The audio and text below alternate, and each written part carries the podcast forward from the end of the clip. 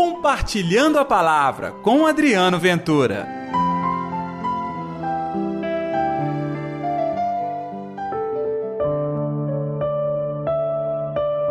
Não enfrenteis quem é malvado.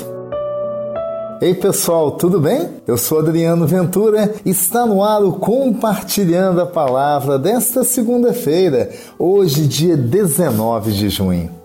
Que a paz, que o amor, que a alegria de Deus esteja reinando no seu coração. Nós iniciamos uma nova semana e com ela o Senhor Jesus nos dá ensinamentos importantes para a vivência da fé, para que sejamos de verdade testemunhas do amor de Deus na nossa humanidade. O Evangelho está em Mateus capítulo 5, versículos 38 ao 42. O Senhor esteja convosco, Ele está no meio de nós. Proclamação do Evangelho de Jesus Cristo segundo Mateus. Glória a vós, Senhor.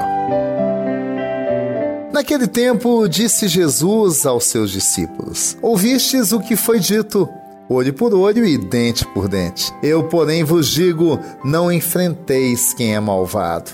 Pelo contrário, se alguém te dá um tapa na face direita, oferece-lhe também a esquerda. Se alguém quiser abrir um processo para tomar a tua túnica, dá-lhe também o manto. Se alguém te forçar a andar um quilômetro, caminha dois com ele. Dá a quem te pedir e não vires as costas a quem te pede emprestado. Palavra da salvação, glória a vós, Senhor. É, ser cristão não é fácil, não. Quer dizer que ao invés de retribuir o mal com o mal, você deve retribuir o mal com o bem? Quer dizer que se alguém te der um tapa numa face, você oferece outra. Se alguém quiser abrir um processo, você acaba lhe entregando tudo o que ele quer. Conduta estranha essa. O que quer dizer isso? Na realidade, você não pode interpretar essa palavra ao pé da letra. Ou seja, alguém abriu um processo, você simplesmente abre o coração e diz: Você está certo, pode levar tudo. É claro que não é esta atitude que se espera de alguém na vivência do dia a dia, numa comunidade, numa cidade. Há regras. Nós também seguimos regras. E mesmo quem não é cristão também segue regras. O Senhor fala aqui do ponto de vista da espiritualidade. Nós não podemos agir conforme age o mundo, semeando o mal, semeando o rancor, agindo com violência. Quantas pessoas hoje pregam a violência dizendo que é justificativa da paz? Esquece isso. A conduta do cristão ela é diferente. O cristão não rouba, o cristão não usurpa, o cristão não toma bens dos outros. E olha que muita gente já usando o cristianismo acabou fazendo isso. Como é que pode? De verdade, viver a fé é abrir mão dos seus próprios interesses, é saber ceder para que o outro encontre a felicidade, é saber dar mais do que receber. São Francisco apregoou isso em oração, em cântico, inspirado onde? Na vivência do Evangelho.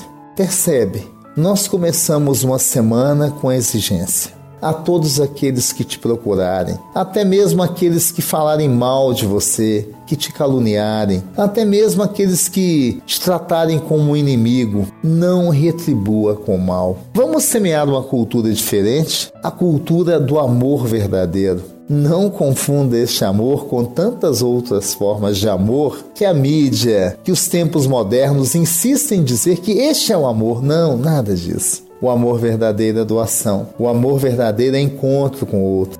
O amor verdadeiro cresce estando junto com o outro, na alegria, mas também no sofrimento. Vamos orar então?